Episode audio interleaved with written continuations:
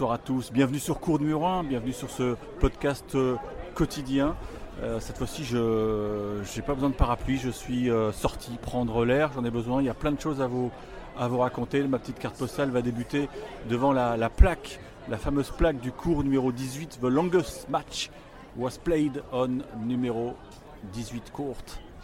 22 au 24 juin 2010. Évidemment, vous avez compris, John Isner qui va à Nicolas Mahut 70, 68 au 5 Pourquoi j'ai choisi ce cours numéro 18 Parce que euh, cette euh, journée euh, a été perturbée par quelques incidents assez rarissimes sur le site de, Wimbledon, puisque des, des manifestants de Just Stop Oil eh bien, sont, rentrés sur le cours à deux reprises, sur ce fameux cours numéro 18, et euh, ils étaient équipés d'un puzzle euh, qu'ils ont acheté euh, à la boutique de, Wimbledon. C'est assez incroyable hein, l'histoire que je vous raconte.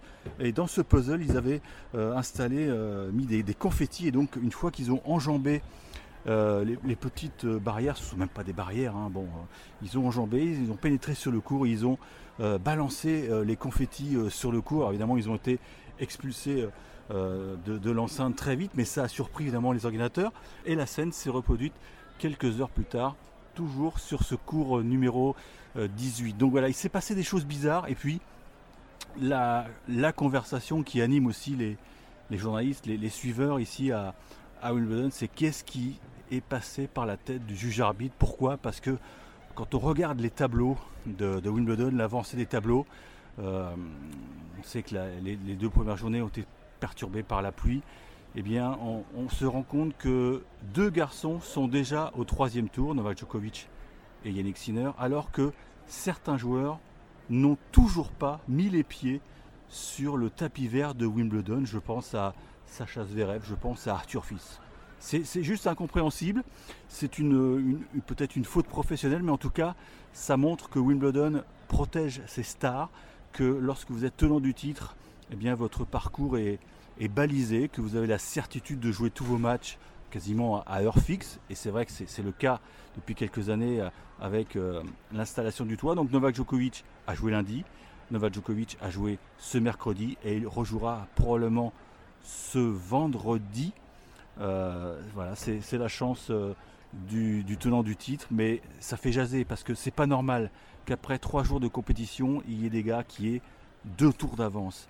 Euh, voilà, alors est-ce que, est que le juge arbitre a perdu la tête? Je pense pas, je pense que c'est délibéré. Mais euh, ça, fait débat. Ça fait débat parce que c'est la même situation dans le tableau féminin. Il y a deux joueuses qui ont d'ores et déjà euh, gagné deux matchs, alors que d'autres joueuses ont à peine fini leur premier tour ce mercredi. on parle d'équité, non, il n'y en a pas. Mais c'est le, c'est le propre des, des, tournois où il y a des toits. C'est un tournoi à deux vitesses parfois, mais évidemment que je peux comprendre les, messages sur Twitter de, fans qui, ne comprennent pas, qui sont scandalisés, oui. Mais c'est Wimbledon, c'est Wimbledon, Wimbledon privilégie ses stars. On ne pénètre pas sur le cours central comme ça. Euh, il faut avoir un, petit CV. Alors il y a des exceptions, puisque Quentin Alice, mardi soir, a fini son match sur le Center Tour, mais là c'était vraiment un cas de force majeure. Puis surtout, il avait la chance de jouer un Anglais. Voilà, donc euh, on passe maintenant aux, bonnes nouvelles côté français parce qu'il y a, j'ai des belles histoires à vous raconter puisque euh, en milieu d'après-midi à quoi? À 10 minutes d'intervalle, euh, j'ai assisté de près sur les cours qui sont situés à la campagne, donc les cours extérieurs. moi j'aime bien cette expression de la campagne parce que c'est, vraiment, ça, quoi. Les, gens circulent, ça, peut déranger les joueurs sans, le moindre problème. Et donc j'ai assisté à deux joies fulgurantes. Euh, d'Harold Maillot dans un premier temps, puis d'Alexandre Muller, euh, les deux Français donc, euh, qui ont remporté leur premier match en Grand Chelem à Wimbledon. Et c'était saisissant de les voir heureux, émus de, bah, de gagner un match sur, sur le, gazon du, Championship. Parce que c'est mythique, il y a un côté mythique de, gagner ici à Wimbledon. Alors on va commencer par, par Harold Maillot qui est venu à bout en, en 3-7 de Benjamin Bonzi. Victoire étonnante, oui et non, parce que Harold Maillot euh, vient des qualifs où il a été euh, excellent. Il a passé trois tours euh, sans lâcher le moindre set. Et aujourd'hui, eh bien, il s'est appuyé sur un service euh, remarquable, sur des, enchaînements euh, bien sentis, avec des, incursions filées, avec une, belle défense, un beau jeu de jambes. Harold Maillot, vous connaissez peut-être son histoire, il avait été... il avait remporté l'Open d'Australie Junior 2019 et ensuite il a été fauché, c'est l'expression, par une très vilaine blessure au poignet. Il s'était résolu à, passer sur, sur la table d'opération et il a mis beaucoup de temps, beaucoup de temps à, déjà avoir l'avis médical positif, parce qu'il y a un moment, le médecin n'était pas sûr du tout qu'il puisse rejouer euh, au plus haut niveau. donc c'est une belle revanche sur la vie pour euh, le Lorrain, puisqu'il est originaire de Metz, hein, si vous le savez. Euh, il est coaché par Jérôme Potier, qui est un garçon, formateur exceptionnel, qui a notamment formé, si je puis dire, les plus grands champions français. Je pense à Gilles Simon, euh, il était à ses côtés quand Gilles Simon s'était révélé à l'Open d'Australie il, y a très longtemps. Donc il est, il est entre de bonnes mains et surtout donc il, pue le tennis sur, air, passez-moi l'expression. Et donc le voilà euh, au, deuxième tour.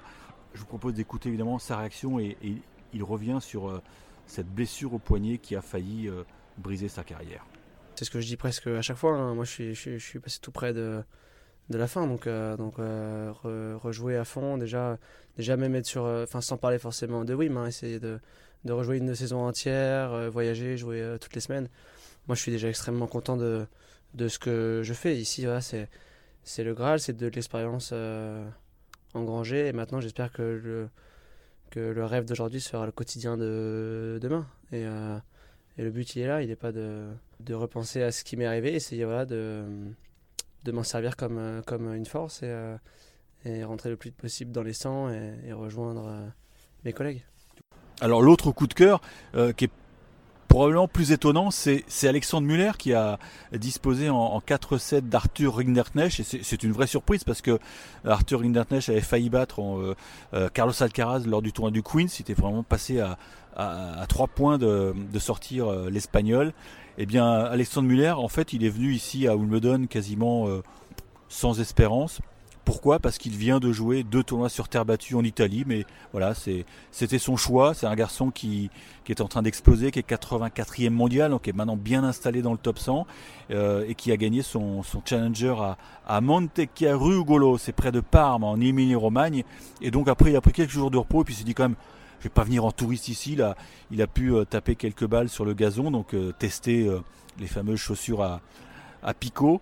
mais bon, il s'est présenté sur le cours sans trop savoir ce que ça allait donner. Mais finalement, en jouant le jeu qu'il pratique sur terre battue, ou presque, avec quelques petits ajustements, il est parvenu à, sortir un gros match contre Arthur Rinderknecht qui peut-être était était euh, sous pression, euh, sous tension, parce qu'il était le favori euh, des bookmakers et, il espérait donc profiter d'un tour a priori favorable. Maintenant, c'est l'inverse qui s'est passé. Donc, victoire d'Alexandre Muller, qui, écoutez-le, était presque étonné de, sa réussite.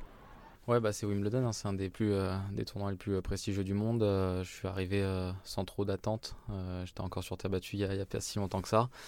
Euh, j'avais gagné un tournoi, donc euh, voilà, j'étais en confiance. Euh, je savais que je jouais bien en ce moment, donc j'avais j'avais ma carte à jouer, mais c'est vrai que j'avais pas beaucoup de repères, donc la surprise était assez grande. C'est pour ça que voilà, j'étais assez ému après la victoire. Moi, je, ouais, j'essaye de changer sans trop changer. C'est un peu compliqué. Il faut être un peu plus agressif. Mais voilà, moi, je fais beaucoup de, coups droits, on va dire, un peu l'assaut à, la Nadal. Mais je fais ça sur herbe. Donc, donc voilà, j'essaie juste de faire un peu plus de service volé. C'est tout. Alors Alexandre Muller, en plus, il va avoir un, prochain tour euh, plutôt sympathique à jouer. Ce sera vendredi, puisqu'il défiera tout simplement Carlos Alcaraz, le numéro mondial, qui euh, va affronter pour euh, la deuxième fois consécutive un, joueur français. C'était Jérémy Chardy mardi, et, donc vendredi, ce sera Alexandre Muller, qu'il connaît sûrement pas trop. Mais en tout cas, c'est une, opportunité en or pour Alexandre Muller bah, de, jouer sur un, grand cours parce que on devine que cette rencontre sera programmée sur le, sur cours numéro 1 ou sur le center court. Mais Alexandre Muller va, euh, aborder ce match euh, sans complexe. Il a, tout à gagner. Et en tout cas, c'est la confirmation qu'il il a, il a bien fait de, de croire en ses chances parce que c'était un produit fédéral. Et puis à un moment, bah, il a fallu qu'il vole de ses propres ailes et, il s'est euh, tourné vers euh, l'académie de Jean Islar à Cannes.